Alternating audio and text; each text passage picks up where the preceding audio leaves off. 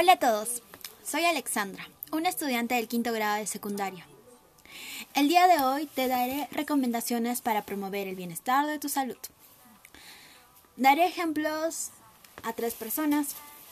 Escucharemos un poco sobre Paco y otras personas, pues quieren saber cómo conservar una buena salud en pandemia. Bueno, comencemos. Paco nos comenta que tuvo pérdidas cercanas a causa del coronavirus, lo que le causó la depresión, a tal punto de reprimir sus emociones y cree que nadie lo comprenderá.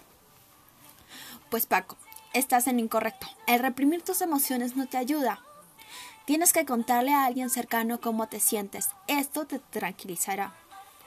Porque las emociones nos sirven para aprender cosas nuevas, a ser más empáticos. Las emociones no son ni buenas ni malas. La tristeza es un estímulo de cohesión social.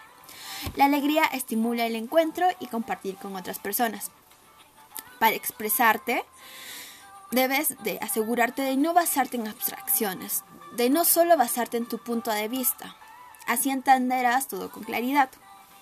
Lo sorprendente de, de, esto es que alrededor del mundo compartimos los mismos gestos para expresar aquellas emociones. Continuando con el tema, ahora les hablaré de Rosa que vive en una urbanización informal, donde no cuenta con servicio de agua potable.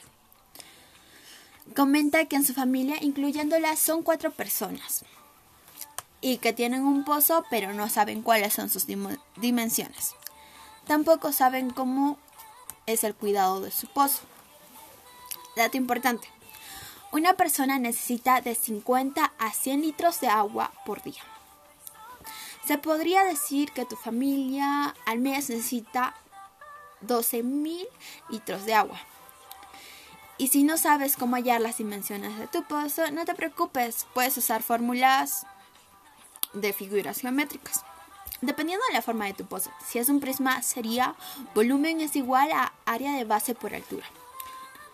Si lo calculamos, podría dar el área del base como 9 metros y la altura 1.4 metros de altura con un total de 12.6 metros cúbicos.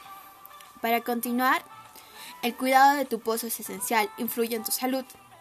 Por eso analiza el agua e identifica problemas potenciales cerca de tu hogar o comunidad para no causar daños a tu pozo. Como sabemos, no solo dependemos del bienestar emocional o físico tenemos que analizar nuestro ecosistema que también influye en la salud. ¿Sabías que la Organización Mundial de Salud estima que 7 millones de muertes ocurren cada año debido a la contaminación atmosférica? ¿Pero qué es la contaminación atmosférica? Tenga en cuenta que la contaminación atmosférica es la presencia que existe en el aire de pequeñas partículas o productos secundarios gaseosos que pueda implicar riesgo. Daño o molestia para las personas, plantas y animales que se encuentran expuestas a dicho ambiente. La contaminación atmosférica es lo mismo que la contaminación al aire.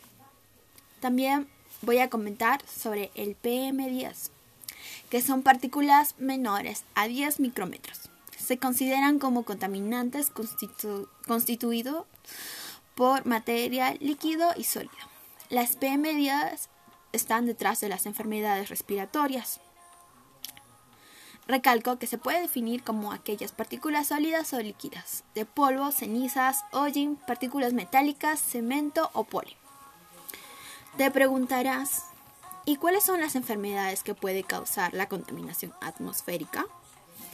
Pues son varias, entre ellas enfermedades cardíacas, derrames cerebrales, cáncer al pulmón, sobre todo en la población vulnerable, niños, mujeres embarazadas, adulto mayor. Y aumento al riesgo en enfermedades respiratorias. Teniendo en cuenta esto, ahora pasamos a la tercera historia, de Raquel. Comenta que al subir unas escaleras se agitó muy rápido y cree que su salud ha empeorado. Bueno, no creo que tu salud haya empeorado. Tal vez tu resistencia disminuyó, pero si necesitas una respuesta concreta, te aconsejo que realices un test de abdominales, teniendo en cuenta que si te encuentras entre 4 y 7 es baja entre 10 y 15 es media y si es mayor a 15 estás en una resistencia excelente. También debes de realizar actividades físicas y controlar algo que comes. Ejercicios de flexibilidad, un poco de cardio, bailar o simplemente saltar la cuerda ayuda mucho. Como ya estoy finalizando, agradezco tu atención y me despido. Sin antes decirte que tú eres primero. Cuida tu salud y la de los que te rodean.